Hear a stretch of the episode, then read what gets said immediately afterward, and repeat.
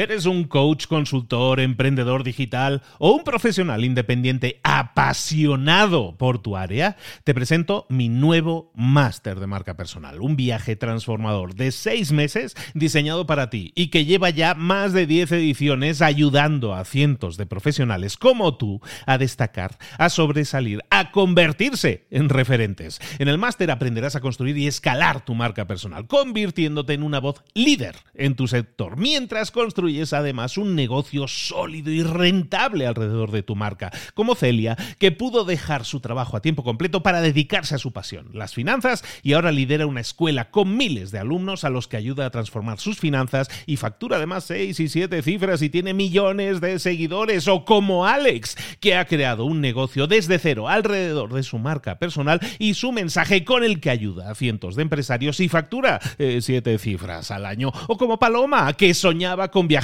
por el mundo y que ahora vive como nómada digital con cientos de miles de seguidores y más de 17.000 alumnos. Gracias al máster, su sueño pasó de ser una idea a una realidad rentable y reconocida. Este es el momento de que tú también dejes tu huella, de influir y de vivir por fin de tu pasión. Visita librosparaemprendedores.net barra marca y descubre muchas más historias de éxito de gente que confió en nuestro método. En junio comenzamos además la nueva generación y añadimos más novedades, más servicios y más soporte que nunca. Únete a la élite de profesionales que ya están cambiando sus vidas. ¿Estás listo? ¿Estás lista para desarrollar tu marca personal y ser nuestra próxima historia de éxito? Pues visita librosparaemprendedores.net barra marca y comencemos. Se dice que para ser un buen vendedor, básicamente se tiene que nacer, que lo tienes que llevar dentro. Nada más lejos de la realidad. Existe una fórmula para acelerar las ventas de tu negocio, para aumentar las ventas de tu negocio. Y eso es algo que vamos a ver aquí. una fórmula de cinco ingredientes que te vamos a explicar uno a uno. Vamos a hablar hoy aquí en Libros para Emprendedores de un libro que se llama así, La fórmula de aceleración de las ventas. Un libro muy reciente, publicado en el año 2015 y escrito por el señor Mark Roberts. Lo vamos a ver, como te decía, aquí ahora, en libros para emprendedores y más. ¡Comenzamos!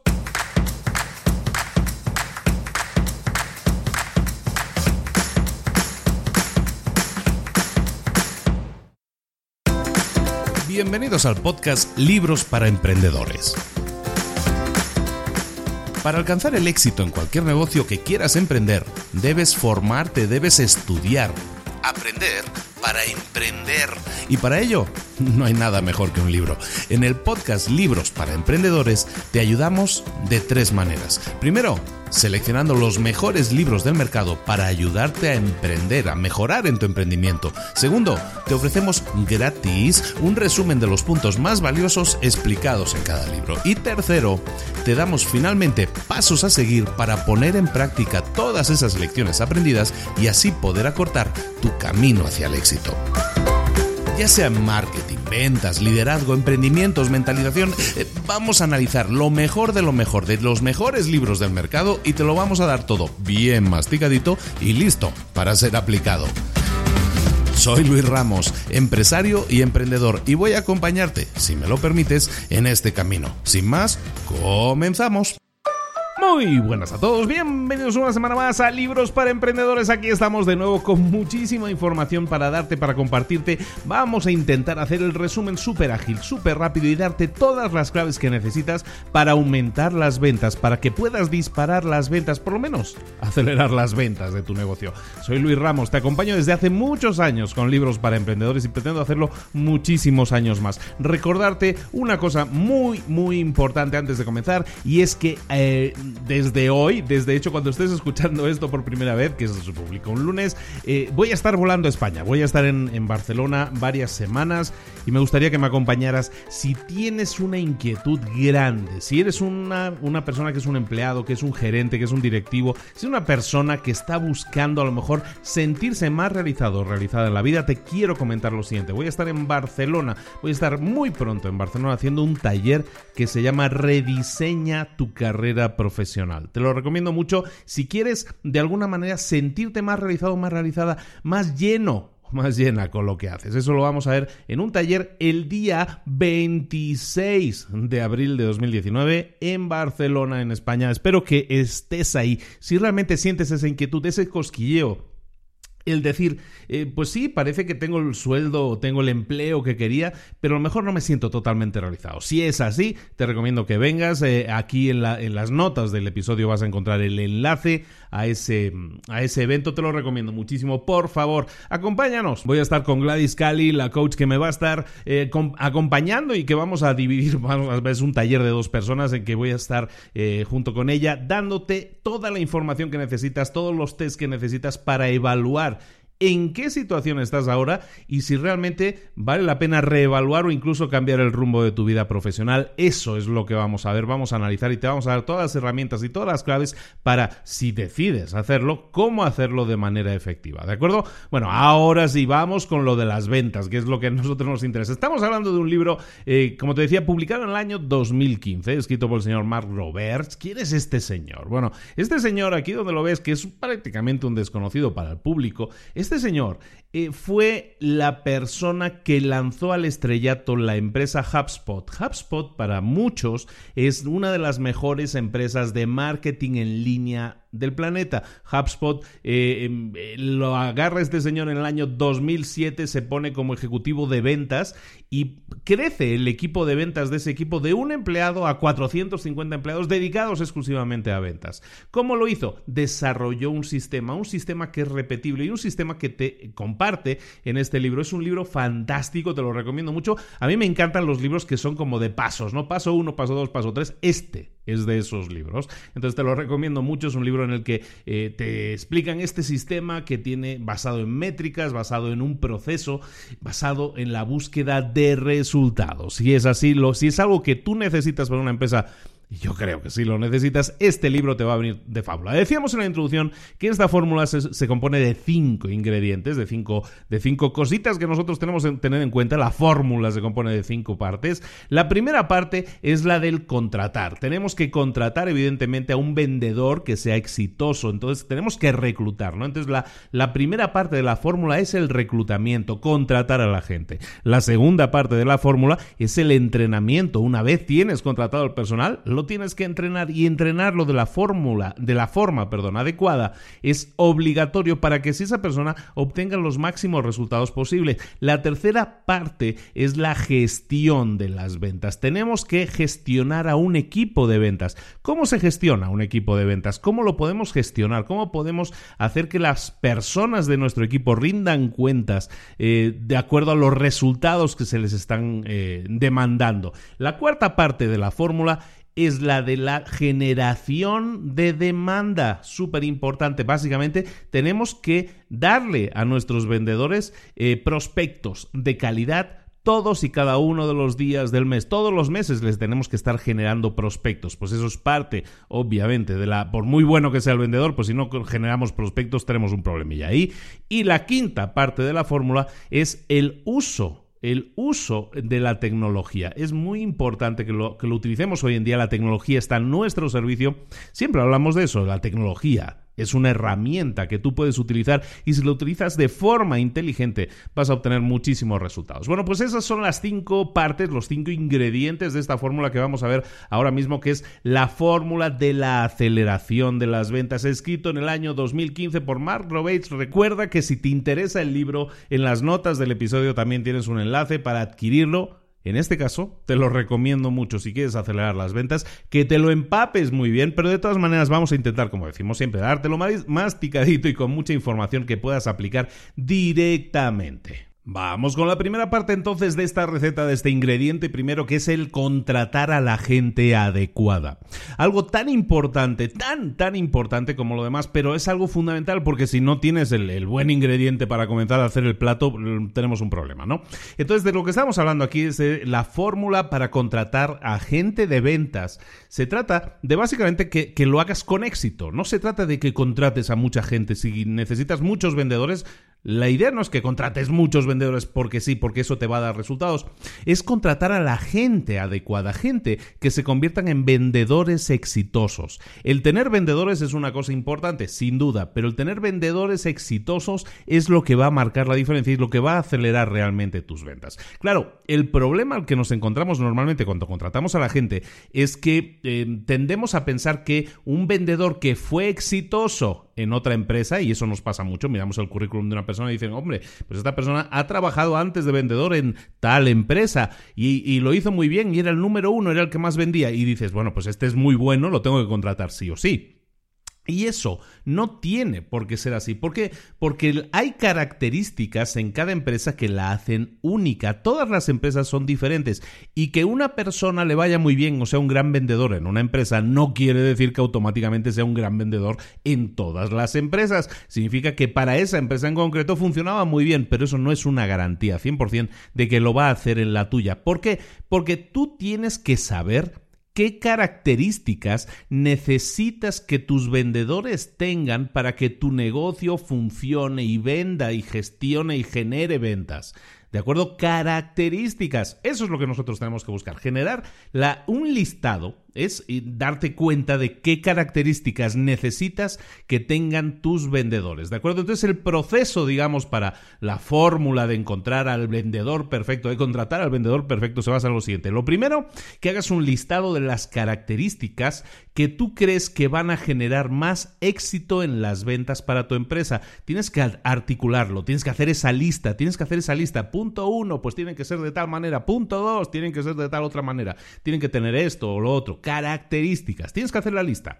Esa es la primera parte. Segunda parte, tienes que identificar cómo vas a evaluar a cada uno de los candidatos de acuerdo a esa característica. De acuerdo, si buscabas una persona que sea, yo que sé, muy comunicativa, esa es una característica que a lo mejor tú crees que tienen, pues el segundo paso sería, bueno, ¿Cómo voy a evaluar a las personas que me vengan aquí buscando trabajo? ¿Cómo los voy a evaluar? ¿Cómo voy a decidir si esas personas son realmente comunicativas o no? ¿De acuerdo? Tienes que identificar, punto dos, cómo vas a evaluar a tus candidatos de acuerdo a cada una de esas características. Eso a lo mejor tiene que ver con ejercicios, o tiene que ver con exámenes, o tiene que ver con preguntas que vas a hacer en la entrevista. todo eso son válidos y son válidos para cada caso. Entonces tienes que evaluar al candidato y tienes que saber cómo lo vas a hacer para cada una esas características que son importantes para la contratación. El punto 3 Tienes que tener una puntuación, tienes que establecer una, una, puntuación en cada entrevista que tú realices a la gente, a los candidatos. Tienes que llevar una puntuación, lo que llaman en inglés un scorecard, ¿no? Una, una carta de puntos. Bueno, pues en, esa, en ese tablero de puntos lo que vas a hacer es puntuar a cada uno de, los candidatos en una escala de 1 a 10, ¿de acuerdo a qué? De acuerdo a cada una de las características. Si decías, no, pues es que tienen que tener, eh, tienen que ser muy optimistas, o, o, tienen que ser muy alegres, o tienen que ser muy comunicativos, lo que sea. Si eso es lo que tú pusiste en la lista. Eh, la segunda parte decíamos, tenemos que identificar cómo lo vamos a examinar a ese candidato. Y la tercera parte es, vamos a llevar un listado en el que vamos a puntuar, oye, pues mira, Pepito, para la característica 1, eh, pues mira, un 7. Eh, Pepito, para la característica 2, pues un 9. O Pepito, para la característica 3, es un 2. ¿De acuerdo? Entonces tienes que llevar ese, esa puntuación, ¿no? para cada una de las características. De esa manera puedes ponderar a esa persona de acuerdo a todas las características que a ti te interesan. Una vez hayas detectado quién es la persona que puntúa mejor, pues esa persona es la que vas a contratar, ¿de acuerdo? Y una vez tengas a ese vendedor, lo tengas ya en tu empresa, lo que tienes que, eh, lo que, tienes que darte cuenta es de lo siguiente, el proceso no ha terminado. ¿Por qué? Y esto es importantísimo, es un tema que me encanta en este libro, es que una vez contratas a la persona, al vendedor, el proceso de contratación no ha terminado tú has eh, establecido una serie de características, lo que decíamos antes, ah, que sea optimista, que sea muy alegre, o que sea, lo que sea que hayas puesto, perfecto. Pero bueno, cuando contratas a una persona de acuerdo a ese listado de características, después te enfrentas a la realidad y es que esa persona empieza a funcionar en la empresa. Y en la empresa, ¿cómo funciona esa persona que tú has dicho es que tiene que ser optimista o comunicativo o lo que sea? Bueno, pues tienes que analizarlo, tienes que ir analizando esa persona. El proceso no ha terminado y lo tienes que hacer pero periódicamente, cada mes, cada 15 días, cada 3 meses, da igual, tú estableces eh, las prioridades y tú estableces los tiempos, pero eso te tiene que dar información. Si tú dices, mira, contraté a Pepito porque era muy comunicativo, pasaron 12 meses y en la revisión anual resulta que Pepito ha funcionado peor de lo esperado. Y en cambio, Juanito, que lo contratamos porque no teníamos muy claras las características, lo contratamos con otras características diferentes, no es tan comunicativo, puntuó peor en eso, pero en cambio es una persona que le encanta ayudar a los demás, ¿no? Que tiene esa cosa en su personalidad. Bueno, pues resulta que Juanito, que puntuaba peor en la comunicación, sin embargo, se ha convertido en un mejor vendedor 12 meses después.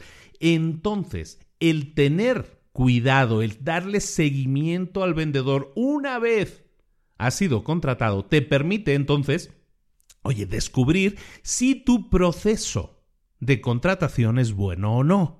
Porque hay gente que dice, yo para contratar a gente contrato, yo qué sé, a una empresa que me los contrata, me los entrevista, ¿no? O yo me encargo de la contratación, pero una vez los han contratado, venga, ahí se acaba el proceso de contratación. Recursos humanos, si tienes el departamento, se encargó de eso, te envió el paquete, te llegó el paquete, esto es como Amazon, te llegó el paquete, te llegó el vendedor, perfecto, ahí lo tienes. Y ahí se acaba el proceso. Eso es prácticamente así en casi todas las empresas, sino el 100% de las, de las empresas, casi en todas. ¿Por qué? Porque se acaba el proceso de contratación, recursos humanos cumplió su objetivo y su misión. Y no es así. La misión de recursos humanos en ese sentido, o del proceso que tú establezcas de contratación, es le voy a dar seguimiento a esa persona que hemos contratado en los siguientes tres meses, en los siguientes seis meses, al, al año, al cumplirse el año, al cumplirse los 12 meses, para que tú sepas si esa persona ha funcionado realmente realmente o no ha funcionado realmente. Y si no ha funcionado, entonces tenemos un problema. Pero no tenemos un problema con esa persona, tenemos un problema peor. Tenemos un problema en la forma en que estamos contratando a la gente. ¿Nos damos cuenta de eso? Entonces es fundamental, fundamental que en la parte del proceso de contratación incluyamos también parte del proceso del desempeño de esa persona que hemos contratado para ver qué tal va, para ver qué tal funciona y para ver después si realmente lo que nosotros establecimos como medidas para contratar a la gente, esa lista de características, pues realmente ver si nos ha funcionado o no nos ha funcionado. En el caso de HubSpot, de, esta empresa de la, del autor del libro HubSpot, em, Mark Roberts nos habla de que ellos específicamente en su empresa, y te lo pongo como un ejemplo que yo creo que te puede servir de guía, en su empresa lo que hicieron fue definir cinco claves, cinco, em, cinco, cinco temas de personalidad que tenía que tener un candidato eh, de forma mm, destacada, ¿no? Cinco trazos de personalidad. Bueno, cinco rasgos, no me salía la palabra, rasgos de personalidad. Bueno, ¿Qué cinco rasgos de personalidad tenían o utilizan ellos a la hora de contratar a la gente? El primero es que debe ser, y perdón por la palabra que es medio inventada, es entrenable, ¿no? En lo que en inglés llaman coachability, es decir, que se deja entrenar, ¿no? Entonces vamos a verlos uno por uno para que veas un ejemplo exactamente de cómo puedes hacerlo y aplicarlo en tu empresa. El primero, que sea entrenable, el segundo, que sea curioso, el tercero, que priorice el éxito, el cuarto, que sea inteligente y el quinto, ética en el trabajo. Claro, lo, dices así, dices Mm, claro, pues es de lógica, pues cualquiera se sacaría esa lista de la manga, ¿no? Sí y no. Vamos a ver por qué para ellos esos son los cinco rasgos de personalidad más importantes, ¿de acuerdo? Lo que hace HubSpot es primero hace, decíamos, paso uno, hacemos la lista, ¿no? Estas son la lista de los cinco rasgos de personalidad. Perfecto. Luego vamos a evaluar a la gente según cada uno de estos rasgos, ¿no? Decíamos el primero, que, que se deje entrenar, el segundo, que sea curioso, el tercero, que priorice el éxito. Bueno, eso es muy bonito en la teoría, pero entonces llega la segunda parte, es ¿qué vamos a hacer en las entrevistas para detectar que una persona se deja entrenar, que una persona es curiosa, que una persona es inteligente, que una persona tiene ética de trabajo. Todo eso lo tienes que detectar en la entrevista. Por lo tanto, tienes que diseñar la entrevista que te dé realmente esas respuestas. ¿De acuerdo? Entonces, en cuanto a dejarse entrenar, por ejemplo, ellos dicen, para nosotros dejarse entrenar, ¿qué significa? Significa que tienen la habilidad para absorber y después aplicar lo que se les ha enseñado. Así de simple. Entonces, lo que hacían ellos era, lo que establecieron ellos es un ejercicio de, juego de rol que se llama de roleplay, básicamente que modelaba, que imitaba una entrevista con un comprador. Y lo que hacían era que las personas que llevaban a cabo esa entrevista tenían que autodiagnosticar qué tal lo habían hecho. ¿De acuerdo? Entonces diseñaron un ejercicio en el cual se establecía, hacían un juego de rol de mm, yo soy el vendedor o, yo o tú eres el vendedor y yo soy el comprador. A ver, véndeme, ¿no? O sea, como aquel de véndeme este bolígrafo, ¿no? Pues es exactamente eso, ¿no? Y luego les hacían autoevaluarse. De esa manera ellos recibían coaching, recibían direcciones, recibían eh, instrucciones de lo que tenían que hacer y a continuación ellos ejecutaban esas instrucciones. Y tú podías ver primero si habían captado las instrucciones, si las habían seguido y si, tenían capacidad para ser autocríticos con ellos mismos y ver en qué cosas están sus áreas de, mejores, eh, de mejora, es decir, proactividad, ¿no? Muy interesante. Eso era el, dejarse entrenar, ¿no? El primer rasgo de personalidad. El segundo rasgo de personalidad que ellos consideran, consideraban o consideran importante es la curiosidad. ¿Qué es la curiosidad? Es la capacidad de entender a tus potenciales clientes en un contexto eh, que tiene que ver con preguntar y con escuchar. ¿De acuerdo? Eso es curiosidad. Es decir, que si yo me siento con un cliente, lo que quiero es que mi... o si un vendedor se sienta con un cliente, yo lo que quiero es que tenga curiosidad por saber lo que le sucede a ese cliente, saber más, preguntarle y luego capacidad de escuchar. Eso es muy importante. Entonces, ¿qué hacían? Pues básicamente lo mismo. Hacían un juego de rol en el que decían, a ver, tú eres el vendedor, yo soy el comprador. A ver, tienes que saber exactamente cuáles son mis necesidades si me quieres vender un producto o servicio. Y entonces lo que hacían era una entrevista una entrevista simulada en la que tú podías ver si este candidato a ser vendedor realmente entendía lo que tenía que hacer, si cuestionaba y escuchaba al, comprador, al, al futuro comprador al posible comprador, ¿de acuerdo? Entonces eso es la curiosidad aplicada al tema de las ventas. El tercer punto era darle prioridad al éxito. ¿Y cómo puedes saberlo eso? Pues sabiendo si han tenido éxito en el pasado. Y ahí sí tienes que acudir a el historial, ¿no? Al historial de esa persona.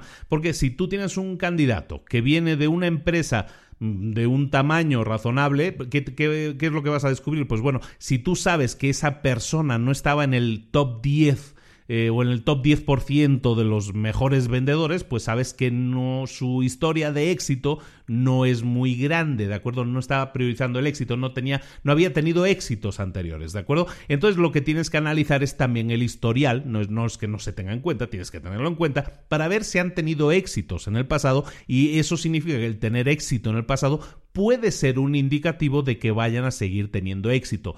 Esto es un ingrediente. Como ves, antes decíamos que mucha gente se le contrata porque han tenido esto, porque ha tenido éxito en el pasado. Pero es el único ingrediente. Tú lo que buscas es que hayan tenido éxito en el pasado, pero que sean capaces de acoplarse al trabajar en tu equipo. Eso es fundamental, ¿no? El cuarto punto es la inteligencia. Eh, en HubSpot estaban buscando gente que fuera inteligente, entendiendo la inteligencia como la habilidad de aprender conceptos complejos de forma rápida y luego comunicárselos a otros de forma sencilla. Es decir, si tú le das una explicación que sea compleja de un producto o servicio que tú estás ofreciendo a tu vendedor, tienes que eh, saber seguro que tu vendedor primero lo ha entendido, lo ha entendido rápido y es capaz de explicárselo a un cliente de forma sencilla.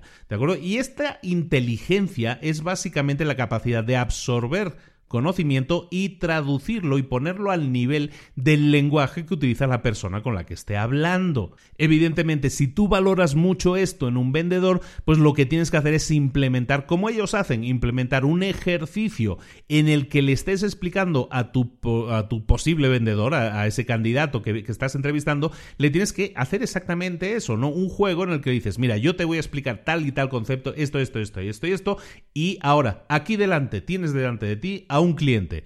Explícaselo en términos que esa persona entienda. Como ves, esto es algo muy sencillo de aplicar, pero te da una imagen muy precisa de si tu cliente, eh, de, si tu cliente, de si tu eh, posible, de tu posible candidato a, ser vendedor es capaz de comunicarse con un cliente de forma fluida, de forma que el cliente lo entienda. Eso es básico en muchas empresas y debería ser también lo tuya, por lo menos es en la de ella. Entonces, ellos, como decíamos, una de las características es también la inteligencia. Otro punto, el último punto, es la ética en el trabajo. ¿Qué es la ética en el trabajo? Básicamente es que a todas tus responsabilidades le apliques una buena dosis de energía. Es decir, si yo te asigno un trabajo, que lo hagas con ganas. ¿De acuerdo? Eso es ética en el trabajo. Habrá cosas que te gusten más o menos, pero tu ética en el trabajo es de me han asignado esto, lo tengo que hacer, lo tengo que hacer. ¿De acuerdo? Esto sí es muy complicado de evaluar en una entrevista. Por lo tanto, tienes que buscar examinar a esa persona y ver cuáles son las claves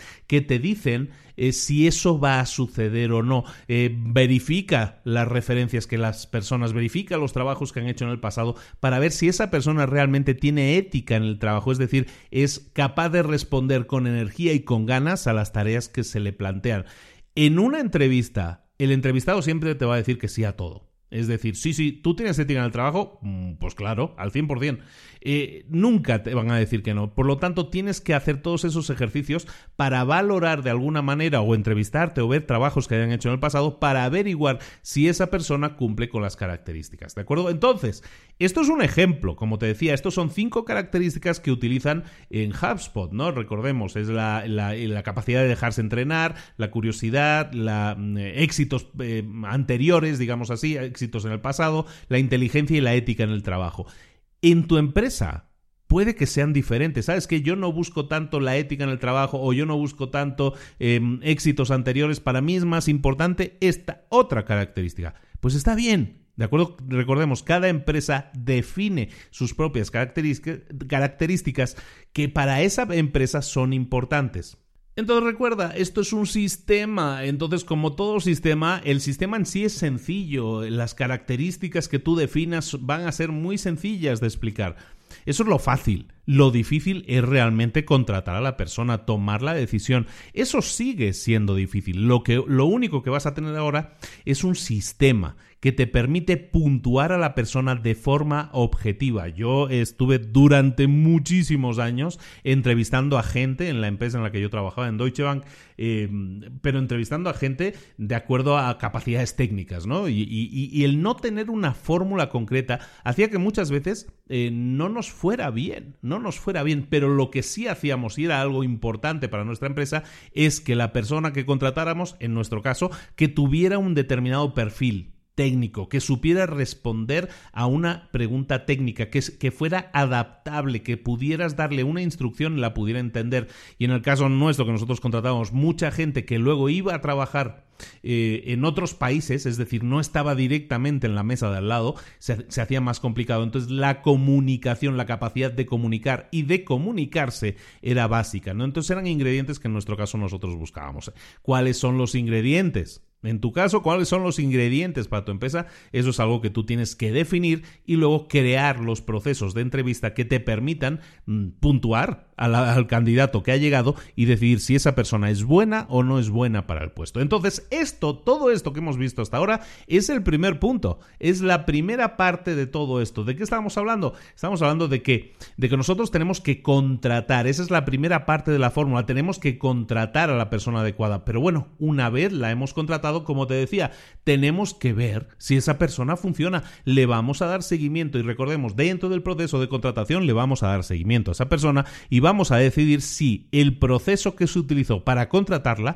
fue el adecuado o no. Y si no lo fue, corrijámoslo, ¿de acuerdo? Para mejorar siempre nuestros procesos de contratación y que cada vez sean mejores, o a lo mejor tenemos que incorporar nuevas características, todo eso lo tenemos que analizar de acuerdo a la experiencia, a la experiencia de ver a esa persona que contratamos cómo nos ha funcionado. Una vez hemos contratado a esa persona, lo que vamos a buscar a continuación es la segunda parte de la fórmula, que es el entrenamiento. Tenemos que entrenar a esa persona. Lo que buscamos con el entrenamiento, evidentemente, es que, eh, es que tengamos un sistema. De lo que estamos hablando en este resumen del libro es, es generar un sistema. ¿Por qué es importante esto de los sistemas? Es porque de esa manera podemos generar eh, predictibilidad. A ver si lo digo bien. Podemos hacer que los resultados sean predecibles. ¿Cómo lo conseguimos? Pues porque nosotros vamos a tener un método que se repite una y otra vez. En todas las empresas, tradicionalmente, y yo he pasado por eso, yo empecé hace muchos años, muchos años, como con 20, 19, 20 años, yo, trabajé en una empresa que se llamaba Olivetti en, en Barcelona. Y yo me acuerdo perfectamente de cuál era el entrenamiento que nosotros nos daban en ventas. Y ese entrenamiento de ventas básicamente se trataba de lo siguiente. Te hemos contratado para ventas, eh, tú te vas a ir con, con el señor Paco, que es nuestro vendedor, te vas a ir con él, le vas a acompañar y vas a ver cómo él lo hace y así vas a aprender. ¿De acuerdo? Es decir, te ponían al lado de un veterano para que fuera tu, entre comillas, mentor y entonces eh, con esa mentoría tú te ponías al día de cómo funciona la empresa porque ves a alguien que ya está funcionando en la empresa. Esa es la tradición. Siempre se ha hecho así. Te ponen con el veterano y que, oye, ponte aquí al lado de este y mira todo lo que hace y cómo lo hace eh, porque así es como se hace. eso, mm, eso no es predecible. Eso no genera resultados predecibles ¿Por qué? Por muchas razones. Primero porque el señor eh, veterano puede ser muy bueno en ventas, pero a lo mejor es muy mal maestro. O porque tiene un mal día y el día que fuiste y le acompañaste no aprendiste nada porque estaba él muy despistado con cualquier cosa. En definitiva, por cualquier razón, y, todas son válidas, puede ser que no te funcione esa idea, ¿no? De, ir al lado, de ir pegado al, al veterano para aprender de él, ¿no? Entonces lo que nosotros buscamos, como decíamos, es la generación de un sistema. El sistema que nosotros buscamos, por lo tanto, es un sistema que sea predecible. Entonces lo que buscaremos es entrenamiento, generar o crear un programa de entrenamiento formal eh, de acuerdo a la metodología de ventas que tu empresa necesita. ¿De acuerdo? Entonces, si tu empresa necesita que, eh, lo que decíamos, necesitamos una persona que haga tal paso, tal paso y tal paso, perfecto. ¿Cómo lo conseguimos? Pues lo tenemos que entrenar en, el, en este currículum, en este entrenamiento que nosotros tenemos que dar, en el libro nos hablan de tres cosas que tenemos que incluir siempre, sí o sí, en nuestro entrenamiento. ¿Qué son esas tres cosas? La primera es el viaje del cliente, que se llama el viaje del comprador. ¿Qué es eso del viaje del comprador? El viaje del comprador básicamente eh, se trata de que tenemos que saber todos los pasos, todos los estadios, todas las fases por las que pasa un prospecto antes de convertirse en cliente, es decir, antes de decidir que va a comprar tu producto o servicio. ¿De acuerdo? Entonces, ¿eso cómo funciona normalmente? Pues bueno, normalmente el viaje del cliente puede ser algo así como el cliente descubre que tiene un problema y sabe que necesita eh, solventarlo, necesita resolverlo. En el segundo punto, pues a lo mejor es que el cliente entonces se educa o busca exactamente los impactos, los análisis en cuanto a ramificaciones que puede generar esa solución. Es decir, se educa, busca información normalmente hoy en día por Internet. Tercer punto, pues a lo mejor eh, lo que hace es buscar en línea posibles soluciones. Se ha educado en el problema, ahora lo que va a hacer es educarse en las soluciones que existen y a lo mejor lo que va a hacer es seleccionar una o dos soluciones. Eh, luego, ¿qué es lo que va a hacer? Pues va a probar esas soluciones o va a buscar eh, refuerzo a una de esas soluciones para saber por cuál va a escoger, ¿de acuerdo? Luego va a buscar cuál es el, retorno de inversión, el costo-beneficio, el análisis de costo-beneficio. Es decir, esto me cuesta tanto al mes, pero me genera tal solución o tal resultado. Ese va a ser algo que voy a evaluar antes de comprar algo, ¿no? Y luego, pues lo que voy a hacer es, eh, si estoy en una empresa grande, le voy a presentar mis hallazgos a un comité que va a tomar la decisión de si se compra o no se compra, que a lo mejor es tu jefe y le dices, oye, pues he estudiado y creo que la mejor solución es esta, ¿vale? Y entonces esa persona va a tomar la decisión de si se compra o no se compra y finalmente lo que haces es negociar los eh, términos del contrato, del acuerdo, que sea, si, si fuera el caso, y se realiza la compra. Esto es un ejemplo súper típico del camino del cliente, ¿de acuerdo? Y ese camino no solo lo tienes que saber tú, lo tiene que saber todo vendedor. ¿Por qué? Porque cuando tú sabes esto, si sabes que una persona se va a educar, que una persona va a llegar a tu página web y va a buscar información y luego te va a pedir que le hagas una demo o te va a pedir que le yo qué sé, o va a ver tal vídeo en el que se explica un tutorial de cómo funciona tu producto. Todo eso para ti son pasos adelante que esa persona está dando para convertirse o para pasar de ser un prospecto a ser un cliente. ¿De acuerdo? Entonces ese es el típico camino del comprador. Todas esas fases las tiene que dominar cualquiera de tus vendedores. La segunda cosa que tenemos que tener sí o sí en nuestra formación al personal de ventas, lo que tenemos que incluir siempre es evidentemente nuestro proceso de ventas, nuestra metodología, lo que nosotros utilicemos. Y esto básicamente es relacionado con lo que hablábamos antes, cuál es el proceso que sigue, el viaje que sigue nuestro cliente. Bueno, pues dentro de ese viaje nosotros tenemos que apoyar a ese, a ese futuro cliente, a ese prospecto, lo tenemos que apoyar, acompañarlo. ¿Por qué? Porque necesitamos acompañarle para que la solución que escojan al final sea la nuestra, para que la decisión de compra que, ejecuten finalmente sea con nosotros, entonces lo tenemos que acompañar, ¿no? Entonces, ese proceso que hablábamos implica muchas acciones por tu parte y eso es un proceso de ventas. A lo mejor ese proceso es eh, una, un correo electrónico, empieza con un correo electrónico, luego es una, una llamada en la que conectas con esa persona, intentas empatizar, intentas saber cuál es su problemática. Luego, a lo mejor, después del mail y después de la llamada, viene una presentación, una demo, ¿no? Que le puedes hacer de tu producto o servicio.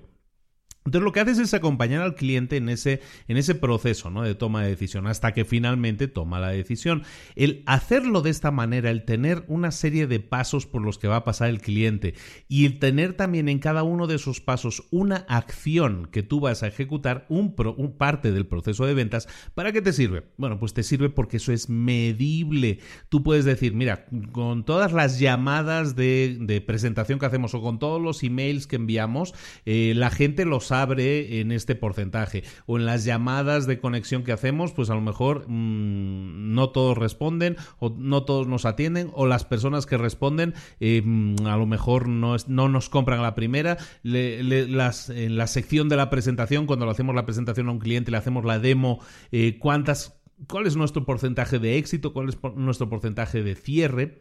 Esto viene a ser como un embudo de ventas, ¿no? Lo que hemos hablado muchas veces en el embudo de ventas cuando hablamos de, de, la venta en línea, sobre todo, y automatizar el proceso. Eso no quiere decir que solo sirva el concepto para un proceso automatizado. También sirve para un proceso manual en el que interviene una persona y en el que cada paso no es un proceso automatizado, sino que es un proceso en el que una persona envía un correo específico, envía un presupuesto específico, envía una llamada o hace una presentación específica o hace una demo.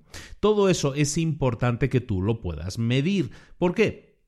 Porque entonces si tú lo mides, ver los resultados. Ahora, en esta etapa en la que estamos hablando de la formación a tu equipo de ventas, es fundamental que ellos entiendan perfectamente cuál es todo el proceso, qué tienen que hacer ellos en cada uno de esos procesos, en cada uno de esos pasos y cuáles son los resultados que se esperan. De esa manera también tú puedes desarrollar un currículum, una serie de, de lecciones formativas para entrenar a las personas en cada uno de esos pasos. ¿Por qué? Porque si tú sabes que el proceso es primero mail, luego llamada, luego presentación, luego no sé qué, bueno, pues sabes que puedes formar a la gente de cómo enviar emails efectivos. Paso uno. Si el paso 2 eran las llamadas eh, telefónicas, pues bueno, pues el paso 2 es eh, formar a la gente de forma que esas llamadas que van a efectuar sean lo más efectivas posibles. Tiene sentido, ¿no? Entonces, básicamente en la formación tenemos que también eh, formar a la gente en nuestro proceso de ventas en todos los pasos y cómo podemos medir los resultados de cada uno de esos pasos. El hecho de que nosotros formemos a todas nuestras personas con ese entrenamiento hace que todos tengan las mismas herramientas Evidentemente habrá alguien que le vaya mejor en el tema del teléfono y hay quien le va a ir mejor en el tema de la presentación del producto.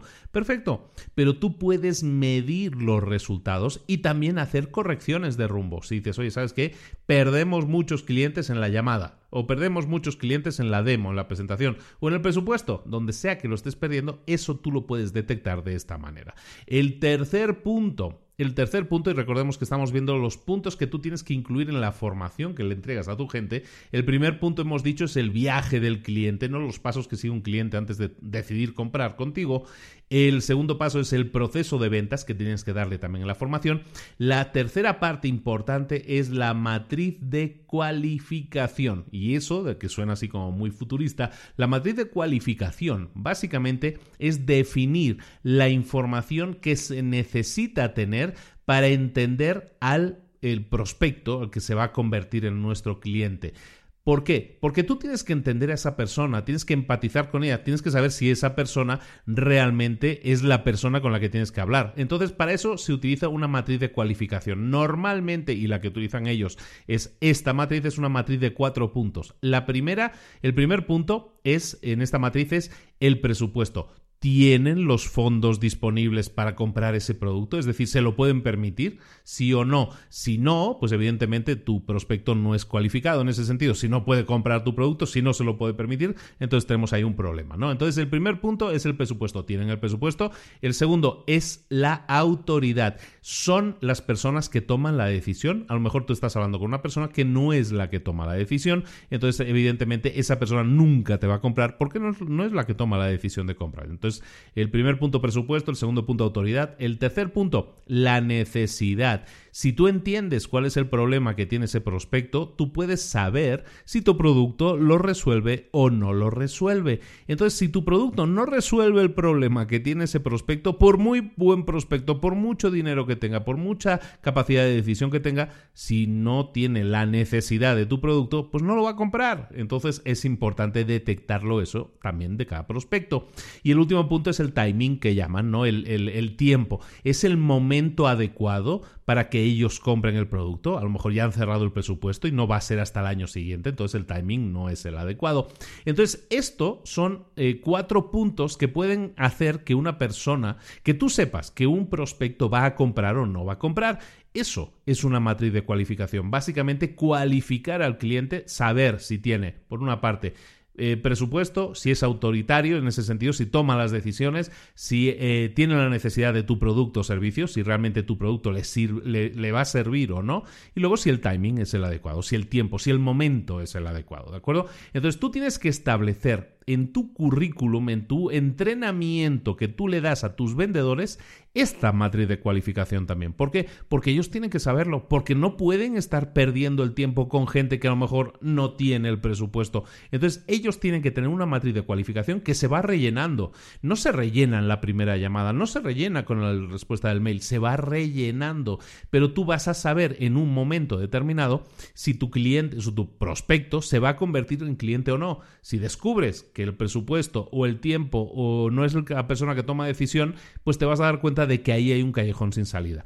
No tú, tu vendedor, pero a través de ti, a través de tu formación, tú le vas a formar para que tu vendedor sepa tomar esas decisiones. Sepa primero alimentar la matriz de cualificación, es decir, investigue a tu prospecto y puedas averiguar si tu prospecto cumple con las características necesarias para adquirir el producto, por un lado, y si es así, entonces seguir con el proceso de venta. Tiene sentido, ¿no? O sea, son cosas muy lógicas, de nuevo, pero son cosas que normalmente no se hacen, no se hacen a este nivel. Y son cosas que tú puedes sistematizar, no automatizar, sistematizar, es decir, crear un sistema, crear un viaje del cliente, crear una formación sobre los pasos que tienen que seguir y también tener una matriz de cualificación que te sirva para cualificar al cliente, al prospecto y saber si va a, si va a convertirse en un comprador o no. Eso es fundamental. Entonces, esta es la segunda parte del proceso. El proceso de aceleración de las ventas se basa Oye, primero en contratar a la gente. Ahora, en el segundo paso, hemos dicho en formar a la gente de forma adecuada. Eh, un punto importante que se menciona en el libro, en este apartado, es el de la confianza. Lo que buscas generar con tus vendedores es confianza en los compradores. Es decir, un comprador tiene que ver a tu vendedor y tiene que transmitirle confianza. Eso también se tiene que entrenar. Se tiene que entrenar que el objetivo aquí no es conseguir a la venta. Sea tradicionalmente se ha definido el vendedor como ese vendedor agresivo que tiene que vender así, como a gritos, no sé qué, que no tienes que dejar hablar al cliente. No tiene por qué ser así. En el caso de HubSpot, por ejemplo, la relación que establecen entre los clientes significa que un vendedor exitoso es normalmente aquel que es más, entre comillas, ayudador, que ayuda más a los, eh, a los prospectos, a los clientes, y esa persona se convierte en un mejor vendedor de sus productos.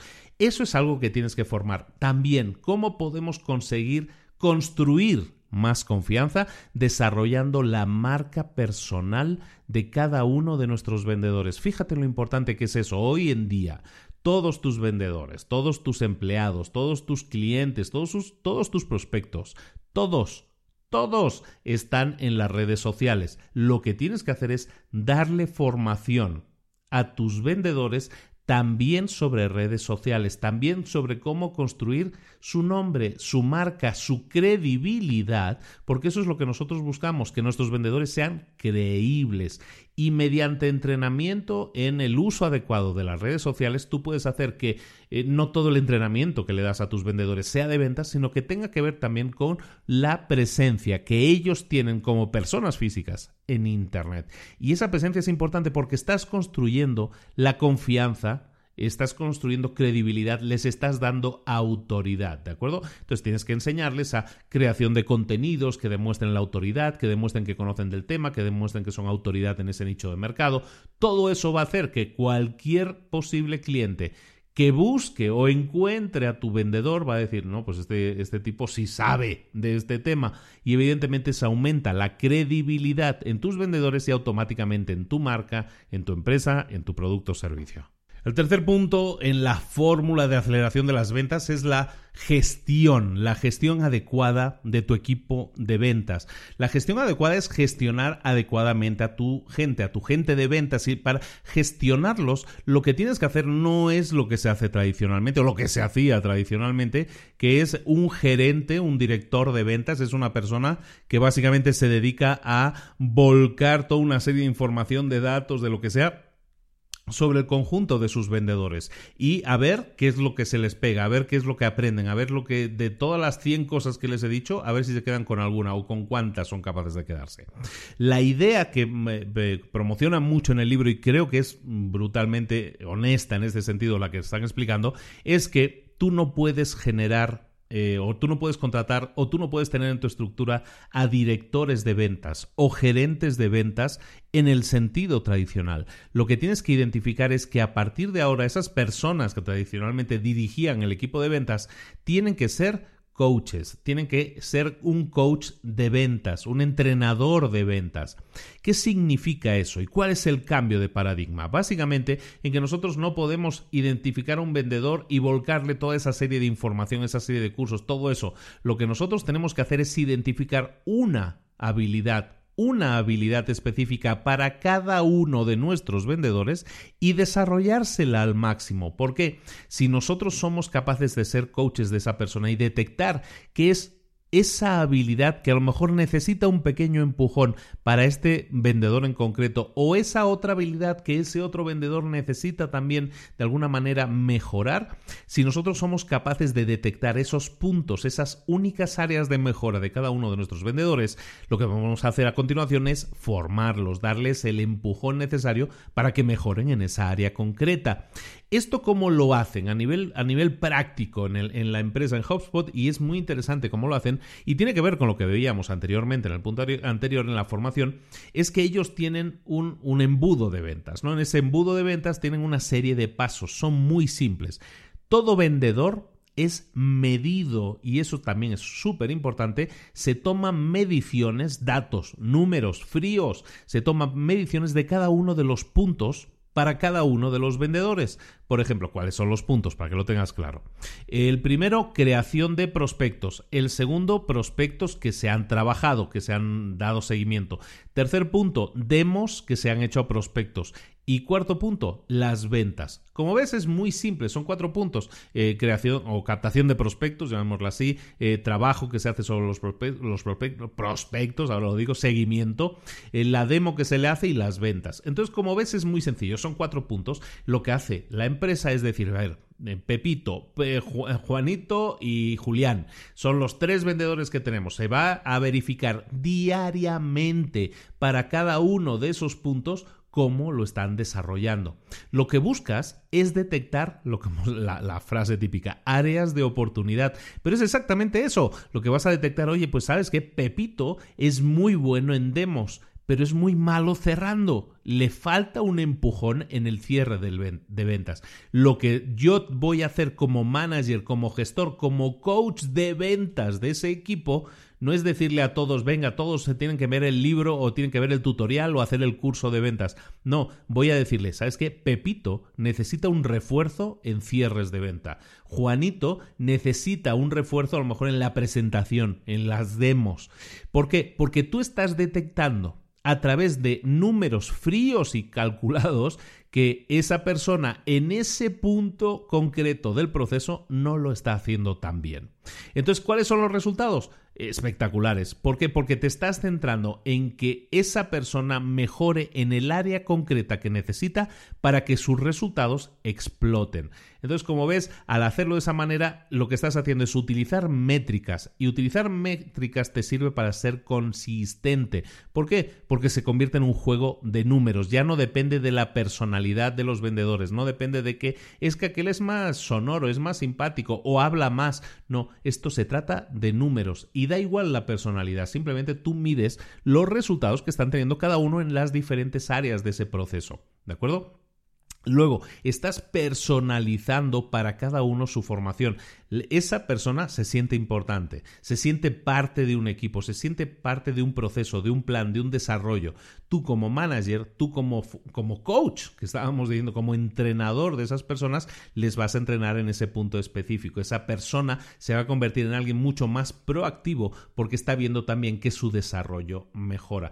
Al hacerlo una habilidad cada vez, es decir, al enfocarse en un punto a mejorar en concreto, le estás dando a, la empresa y a, la formación que se le da y a esa persona en concreto mucho más enfoque y mucha más claridad.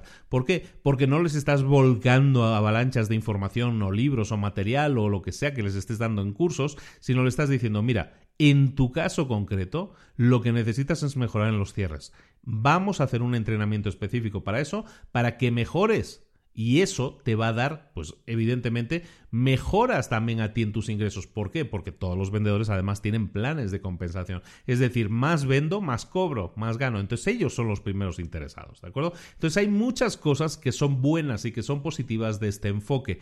Básicamente, lo que estamos diciendo es formar en un punto concreto para mejorar a esa persona en los resultados de ese punto concreto, porque detectamos que ese es el punto en que necesitan mejora. Después comentábamos ahora el tema del plan de compensación es una excelente herramienta para tu estrategia de negocios y para conseguir más y mejores resultados en los vendedores. ¿Qué es un plan de compensación? Pues un plan de compensación es qué le vas a dar a esa persona si cumple unos determinados objetivos. ¿De qué estamos hablando? Oye, pues mira, a lo mejor una empresa que está comenzando lo que le interesa es captar nuevos clientes, ¿no? Entonces le das un plan de compensación a tus vendedores. Cuantos más nuevos clientes captes, mejor. Pero luego, por ejemplo, y este es el plan que siguió HubSpot, empezó de esa manera, empezó captando nuevos clientes y la compensación más grande era para captación de nuevos clientes para los vendedores. Perfecto. Pero luego, cuando se encontró que los clientes eh, desaparecían, que tenían un, un ratio de churn que se llama, un ratio de de abandono de la, de la suscripción que era demasiado alto. ¿Qué significaba eso? Que significa que alguien se da de alta, es como si tú eres Netflix, alguien se da de alta en tu servicio, pero se da de baja al siguiente mes. Lo que buscas es que la gente se dé de alta y se dé de baja mucho tiempo después, ¿no? Que aumente la cantidad de ingresos que te genera. Entonces ellos se daban cuenta de que sus clientes se daban de baja muy rápido. Entonces lo que hicieron fue crear un plan de compensación para sus vendedores para que se enfocaran en la retención de los clientes. La retención de los clientes es que el cliente estuviera con la empresa, mm, ahora sí, haciendo los pagos mensuales el mayor tiempo posible. El tercer plan de compensación que hicieron en la empresa, que lo explican ahí también en el libro, es básicamente el compromiso del cliente. Ahora lo que buscan es recompensar a las personas que se convierten en clientes de largo recorrido, de largo término. ¿De acuerdo? Eso es lo que están haciendo, el compromiso del cliente. Entonces, el plan de compensación, de nuevo, varía según la empresa. Cada empresa es un mundo. ¿Qué es lo que tenemos que hacer en mi caso? Si tú dices, bueno, ¿y en mi caso qué hago?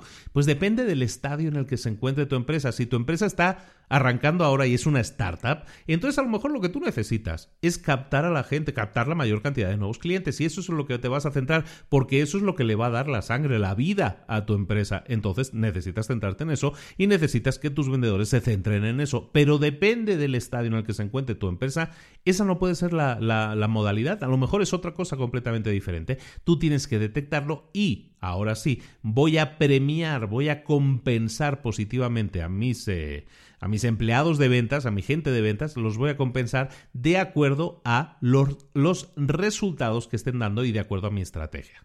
El cuarto punto en la fórmula de aceleración de las ventas es la generación de demanda. Lo que buscamos es darle a nuestros vendedores que una serie de prospectos de calidad cada mes para que se conviertan en clientes. Es decir, lo que necesitamos es canalizar prospectos, prospectos y prospectos continuamente a nuestros vendedores. ¿Cómo lo hacemos eso? Eh, la clave en el libro es hacerlo mediante inbound marketing. El marketing de inbound básicamente se basa en, la, en dos cosas. La creación de contenido de calidad, ya sean artículos en tu blog, ya sean ebooks que la gente se puede descargar a cambio de dejarte tu correo electrónico. Lo que haces es creación de contenidos de calidad que atraigan la atención y te permitan discriminar si la persona que entró en esa página está en un determinado punto en su viaje del cliente. ¿Te acuerdas que hablábamos del viaje del cliente, que es alguien que está investigando, que está viendo opciones, bla, bla, bla? Bueno, pues tú, según lo que tú estés ofreciendo en tu inbound marketing, puedes decir, yo sé que cada persona que se descargue este ebook, que se descargue esta documentación, que vea este contenido o que vea este vídeo, yo sé que la persona que ve estos vídeos es porque está en un determinado punto en su viaje del cliente y no en otro, ¿no? O que se descargue un ebook o lo que sea. Bueno, entonces la, primera parte decíamos es creación de contenido de calidad, ya sea, eh, ya sea un podcast incluso, ¿no? Puede ser un podcast, de hecho es una herramienta que cada vez se utiliza más en las empresas, eh, con lo que eh, eso puede ayudar muchísimo a la expansión de las problemáticas que pueden tener un cliente y darle explicación de sus problemáticas y proponerles soluciones. Bueno, entonces hablábamos de creación de contenido de calidad como el primer punto y el segundo punto para conseguir eh, rankear, para estar presente en la, en la mente de tus clientes lo más rápidamente posible es también participar en debates, en discusiones, en redes sociales sobre los temas o las temáticas que tú, eh, que tú estés dando solución. Si tú eres una empresa, me viene a la memoria ahora, me vino a la memoria eh, los libros de Gary Vaynerchuk, que hemos visto ya un par aquí en el, en el podcast, en los que habla de cómo puedes utilizar activamente las redes sociales pues para conseguir atraer la atención de tus eh, futuros clientes, ¿no? Para que vean que tú puedes darles respuestas, soluciones. ¿Cómo lo haces? Pues a lo mejor te vas a Twitter o te vas a Instagram o te vas a donde sea y ves las conversaciones que la gente real está teniendo en esas plataformas, en esos blogs, en esos comentarios. Y lo que puedes hacer tú es aportar comentarios de calidad. A lo mejor yo estoy, eh, estoy investigando un post que hizo alguien que es de mi competencia, pero veo en ese post que a lo mejor está hablando de un problema, alguien, un cliente, un futuro prospecto está hablando de un problema que esa persona tiene en concreto. Si yo puedo crear respuestas, si yo puedo crear contenidos dentro de ese comentario, dentro del comentario que le doy a esa persona, esa persona va a descubrir a lo mejor que yo existo y a lo mejor va a ir a mi perfil de Instagram y de ahí va a ir a mi página web y todo eso lo vas a conseguir evidentemente dando valor. Cuando hablamos siempre de dar valor, de eso es de lo que estamos hablando, de crear no solo contenido de, calidad que se posicione en Google y el SEO y todo eso, sí, pero sobre todo creación del contenido de calidad, sino también de las respuestas que tú das en los debates, en las discusiones al respecto, que también sean de calidad. Entonces, ¿cómo lo vas a hacer eso? Pues en una empresa hoy en día es indudable que necesitas un equipo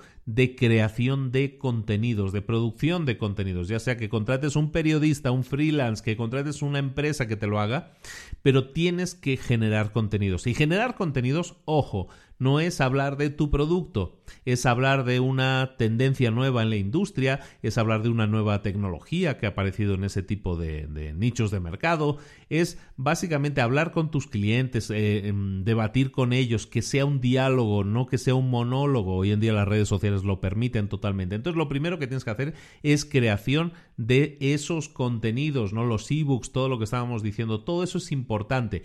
Todo eso te va a llevar a recopilar información de los clientes y esa información que tú recopilas, a lo mejor el nombre y el correo electrónico, te sirve para darle seguimiento a esa persona. Y darle seguimiento es simplemente le voy a alimentar a esa persona con otra nueva información, le voy a seguir dando seguimiento. ¿Por qué? Porque sé que esa persona está en un punto adecuado de el, viaje de ese cliente, ¿no? Entonces, sabiendo el viaje de ese cliente, el viaje por el que va, está atravesando ese cliente, yo puedo saber qué es lo que le puedo ofrecer en cada momento. Esto es labor de un equipo de marketing, ¿de acuerdo? Y esto es algo que hoy en día se puede sistematizar y, e incluso automatizar, ¿de acuerdo? Estos son cosas que se pueden hacer, lo vamos a ver en el último punto. lo siguiente que tienes que hacer es amplificar el impacto de tu contenido. No sirve con que tú crees un gran artículo o un gran ebook un gran ebook, tienes que aumentar el impacto de tu contenido, amplificarlo, ¿de acuerdo? Entonces necesitas crear y una estrategia, no viene en este libro, pero es una estrategia que te recomiendo mucho, es la creación de micro contenidos, ahora sí me saco de la manga que yo tengo un curso al respecto con creación de micro contenidos, se llama Social Dominator y te sirve para creación de micro contenidos, ¿de acuerdo? Básicamente, ¿por qué? Porque tú vas a crear un contenido matriz, pero lo que tienes que hacer es hacer que ese contenido lo vea, lo consuma la mayor cantidad de gente posible. Es decir, tienes que amplificar, como estábamos diciendo, su impacto, ¿de acuerdo? Una vez tengas eso claro, lo que tienes que saber es que hay un prospecto que está en el equipo de marketing, como estamos diciendo ahora, pero en un momento determinado, eh, todo prospecto tiene que pasar a la fase de ventas, de cierre tiene que ir con el equipo de ventas, ¿de acuerdo? Entonces puedes tener un proceso de marketing montado. En las empresas pequeñas esto normalmente eh, no existe una línea, no hay una frontera difuminada. El que hace el marketing también hace los cierres de las ventas. Eso suele pasar en las empresas pequeñas. En las empresas medianas, ¿cuándo tienes que pasarle el prospecto a los de ventas. Eso es importante que lo sepas. En una empresa pequeña, como decíamos, ¿a cuándo le vas a pasar al de ventas el prospecto? Se lo vas a pasar cuando ya el prospecto esté buscando escoger qué solución va a implementar. Pero a lo mejor a una empresa de tamaño medio lo que vas a hacer es pasarle a los de ventas eh, cuando el cliente, cuando el prospecto esté todavía investigando qué soluciones hay en el mercado. Si yo soy capaz de detectar que este prospecto está ahora mismo todavía viendo qué hay en el mercado, viendo qué soluciones hay en el mercado, es en ese momento cuando yo se lo puedo pasar a, a este equipo de ventas para que le hagan una llamada, un seguimiento, lo que sea necesario para que esa persona encuentre en ese momento que tiene que hacer el cierre de ventas. En una empresa grande depende también, ¿no? Depende en qué momento se lo pasas al equipo de venta. Normalmente se lo pasas en el, en el punto en el proceso en que todavía estamos educando a los prospectos a que pasen algún día a ser clientes, ¿de acuerdo? Entonces, dependiendo del tamaño de la empresa, tú le vas a pasar al de ventas el, prospecto, ¿de acuerdo? Pero dependiendo del tamaño de ventas, vas a tardar más en el proceso, en ese viaje del cliente, en pasárselo al, al de ventas, ¿de acuerdo? Entonces, teniendo esto en cuenta, que te quede bien claro, lo que estamos hablando es de tener un equipo de marketing y un equipo de ventas. Ese es el ideal, que tengas, si es un equipo pequeño, pues tengas uno de marketing y uno de ventas. Si no, pues un equipo lo más grande posible de acuerdo a las necesidades de tu empresa. Ey, el tener eso claro no significa que no vaya a haber eh, impacto, que no vaya a haber problemas. De hecho, normalmente siempre hay problemas. ¿De qué estamos hablando? De que los de marketing y los de ventas acostumbran a estar peleados. Lo que tenemos que tener es claro en qué punto del proceso yo le tengo que pasar, yo, mm, persona de marketing, le tengo que pasar al de ventas mi prospecto. Eso lo tienes que dejar claro, tiene que estar diáfanamente claro, muy claro, para que no haya no haya impactos negativos en ese sentido, no haya conflictos. Es de evitar, los tenemos que evitar los conflictos y eso lo haces, lo haces mediante la definición de un acuerdo específico por el cual tú sabes que una persona que esté en determinado punto de su viaje del cliente, en ese momento pasa a ser responsabilidad, responsabilidad de la persona de ventas. ¿De acuerdo? Entonces, teniendo en cuenta todo eso, llegamos al último punto, que es el uso de la tecnología de forma inteligente. ¿De qué estamos hablando aquí? Pues básicamente de que hoy en día la tecnología nos permite hacer todo esto que hemos hablado de forma muy efectiva, sobre todo la generación de prospectos, pero sobre todo también algo esencial, la cualificación de prospectos. ¿De acuerdo? En esta parte del libro te la voy a hacer muy rápidamente porque yo siento que esta parte del libro es como un gigantesco eh, folleto de propaganda de su propia marca, de su propia empresa, que es HubSpot, que es un software potentísimo, realmente recomendable, muy recomendable, pero también muy caro. Entonces, en esta parte del proceso, pues dicen, oye, pues muchas cosas las que, necesitas hacer las puedes automatizar con HubSpot o puedes utilizar eh, para la cualificación de clientes tal o cual cosa, tal o cual característica del producto o servicio. Pero básicamente yo te lo quiero hacer muy genérico porque esto que puedes hacer con HubSpot, en el, según te explica en el libro, lo puedes hacer con muchas otras herramientas que son competencia de ellos. Vamos a ser en este caso honestos y decir, hay muchas cosas que puedes hacer con cualquier herramienta, pero lo que tienes que tener claro es que tienes que tener herramientas que te ayuden en ¿En qué te ayuda una herramienta? La tecnología hoy te ayuda a ayudar a la gente a vender más rápido. ¿Por qué? Porque lo que haces es minimizar mucho trabajo administrativo que antes, que antes ocupaba mucho tiempo de, de, su día o tareas que eran muy repetitivas. Todo eso lo puedes automatizar y eso hace que el vendedor pueda vender más rápido porque su tiempo está dedicado exclusivamente a aquellas tareas, aquellas gestiones que realmente generan más ventas, ¿de acuerdo? Y no solo a vender más rápido, le ayudas a vender mejor. ¿Por qué? Porque la tecnología hoy en día te permite capturar el contexto en el que se encuentra un prospecto. Lo que decíamos, dentro de ese viaje del cliente que sigue todo prospecto hasta convertirse en cliente de pago, dentro de, ese, de esos pasos, de esos estadios que siguen, tú puedes capturar mediante la tecnología en qué punto se encuentra cada prospecto y de esa manera ayudarle mejor. Es decir, ayudar a esa persona en ese punto del proceso con determinada información, con determinada llamada, con determinado correo, con determinada presentación.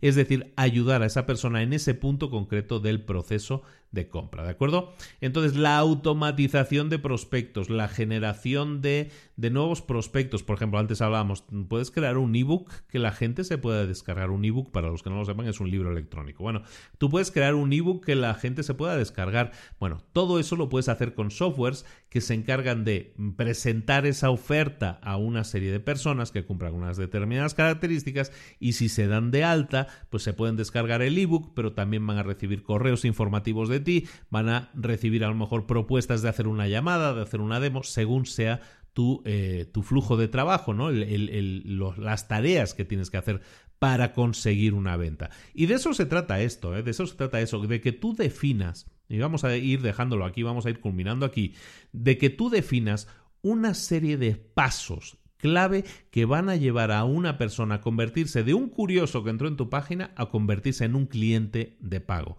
¿Cuáles son esos pasos? ¿Cuál es el embudo de ventas? ¿Cuáles son los pasos que sigue un cliente hasta convertirse en, en cliente de pago? Eso es lo que tú tienes que definir, ese viaje del cliente. Defínelo y a continuación mira cómo puedes utilizar la tecnología para automatizar o sistematizar por lo menos la mayoría de esos procesos.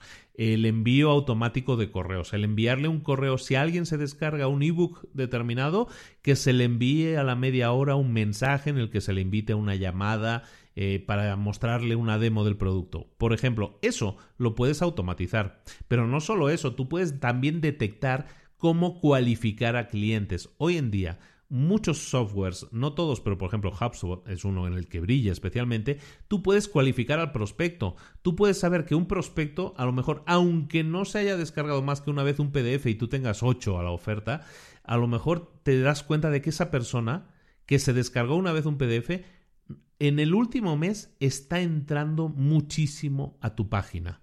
Te estás dando cuenta que a lo mejor esa persona ha entrado 70 veces en el último mes o en los últimos 90 días. Y entonces tú puedes decir, ¿sabes qué?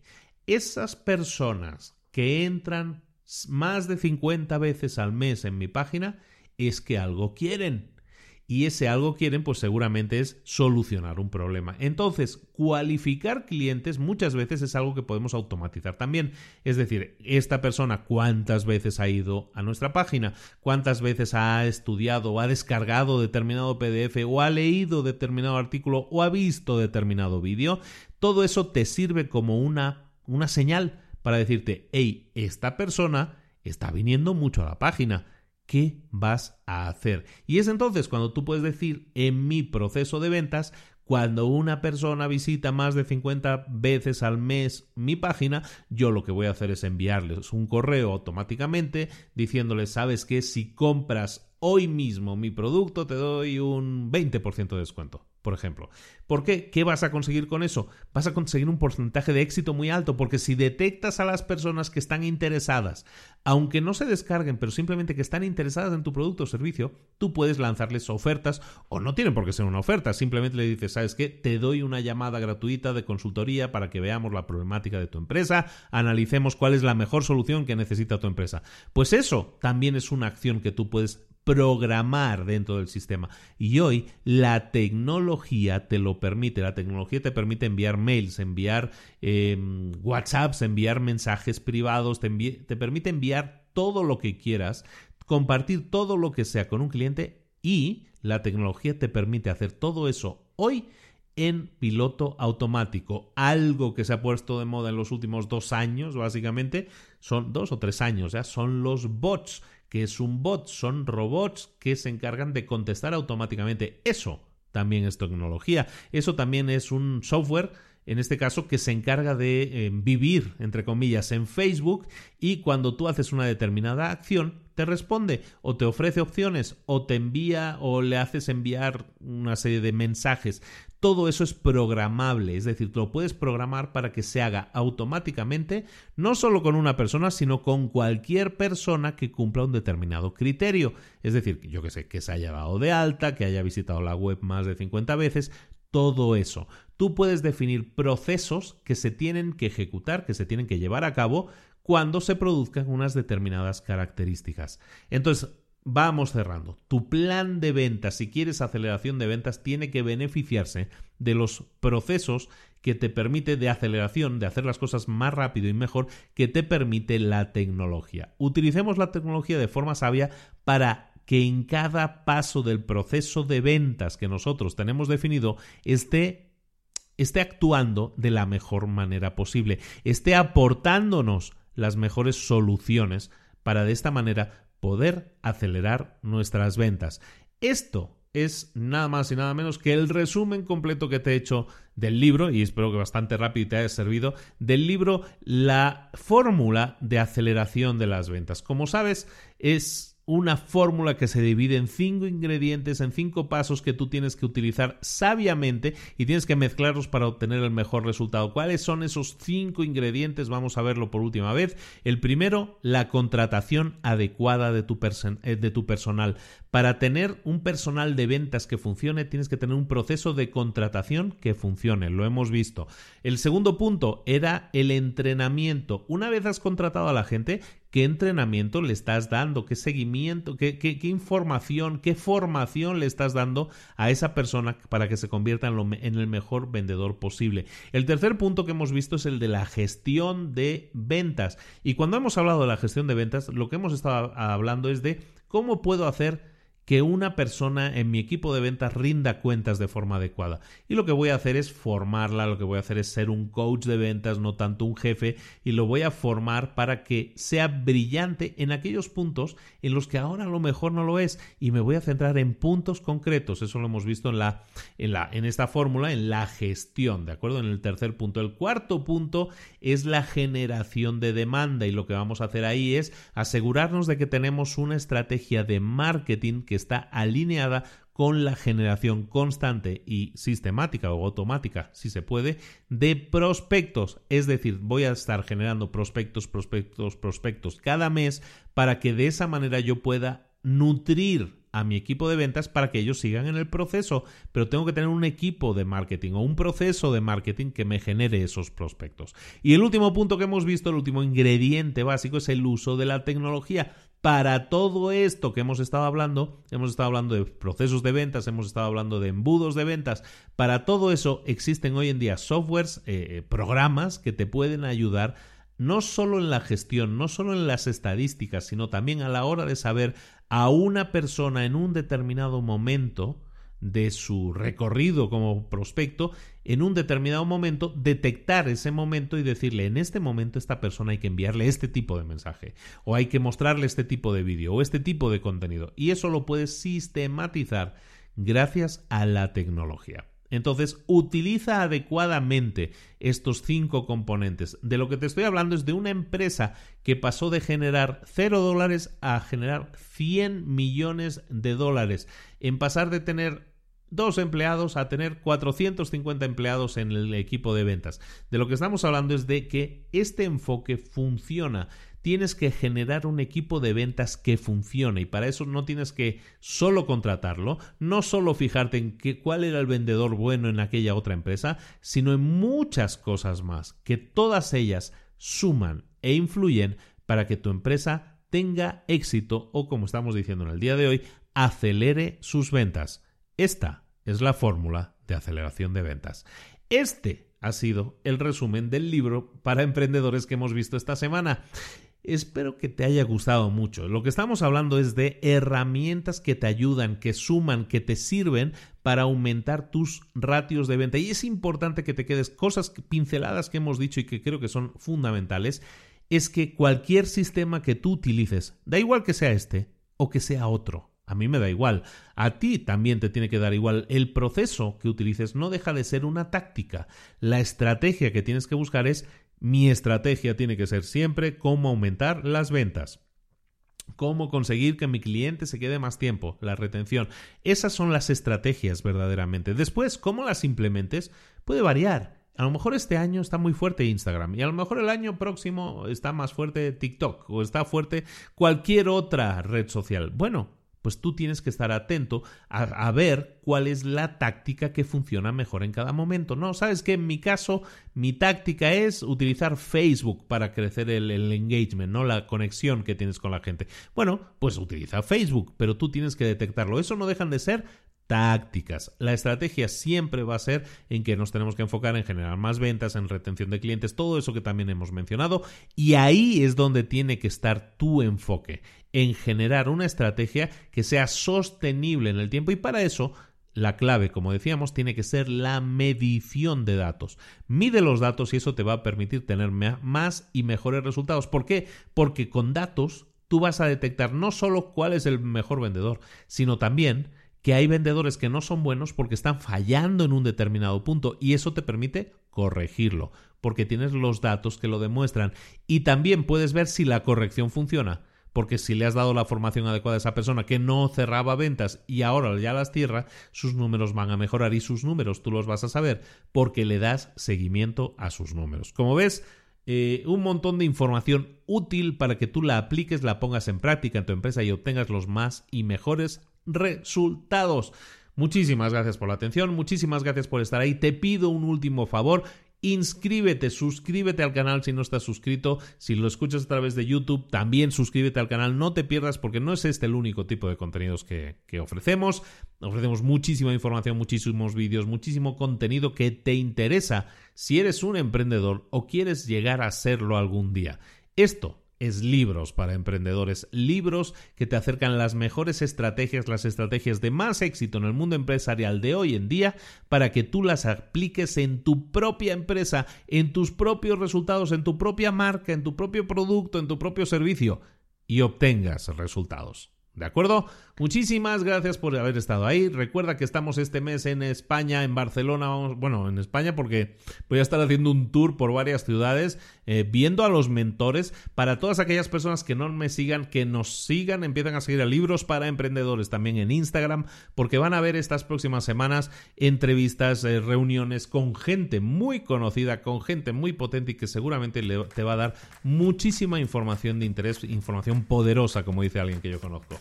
Bueno, todo eso lo vas a ver. Si te suscribes al canal de Instagram, al canal de YouTube y, como no, también a nuestro podcast Libros para Emprendedores. Si quieres información específica y quieres, eh, mm, pues ahora sí, herramientas que te permitan crecer personal y profesionalmente, recuerda también que tienes un segundo podcast que se llama Mentor 360, en el que tienes todo ese tipo de información. ¿De acuerdo? Muchísimas gracias. Espero verte muy pronto en Barcelona el 26 de abril para este taller de rediseña tu carrera profesional que estoy seguro que va a hacer que la cabeza explote para muchos, para bien, ¿eh? para bien, no, no así en plan películas scanners, eh, que te explote la cabeza con un montón de ideas que ahora mismo estás estás limitando en tu propio pensamiento. Si quieres crecer, si quieres ver si tienes que cambiar y si quieres cambiar y no sabes cómo, en tu carrera profesional, te recomiendo que no te pierdas este taller que estamos haciendo conjuntamente con Gladys Cali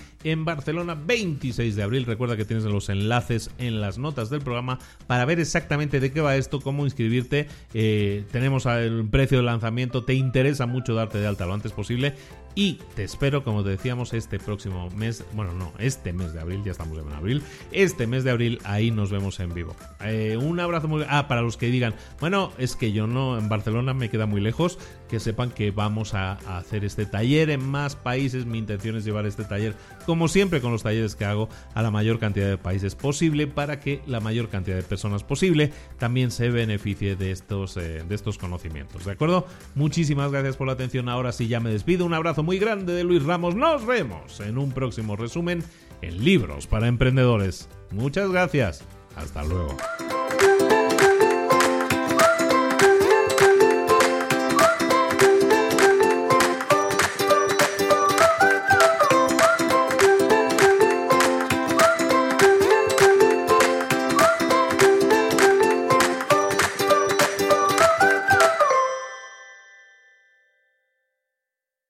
¿Eres un coach, consultor, emprendedor digital o un profesional independiente apasionado por tu área? Te presento mi nuevo máster de marca personal, un viaje transformador de seis meses diseñado para ti y que lleva ya más de 10 ediciones ayudando a cientos de profesionales como tú a destacar, a sobresalir, a convertirse en referentes. En el máster aprenderás a construir y escalar tu marca personal, convirtiéndote en una voz líder en tu sector, mientras construyes es además un negocio sólido y rentable alrededor de tu marca, como Celia, que pudo dejar su trabajo a tiempo completo para dedicarse a su pasión, las finanzas, y ahora lidera una escuela con miles de alumnos a los que ayuda a transformar sus finanzas y factura además seis y siete cifras y tiene millones de seguidores, o como Alex, que ha creado un negocio desde cero alrededor de su marca personal y su mensaje con el que ayuda a cientos de empresarios y factura eh, siete cifras al año, o como Paloma, que soñaba con viajar viajar por el mundo y que ahora vive como nómada digital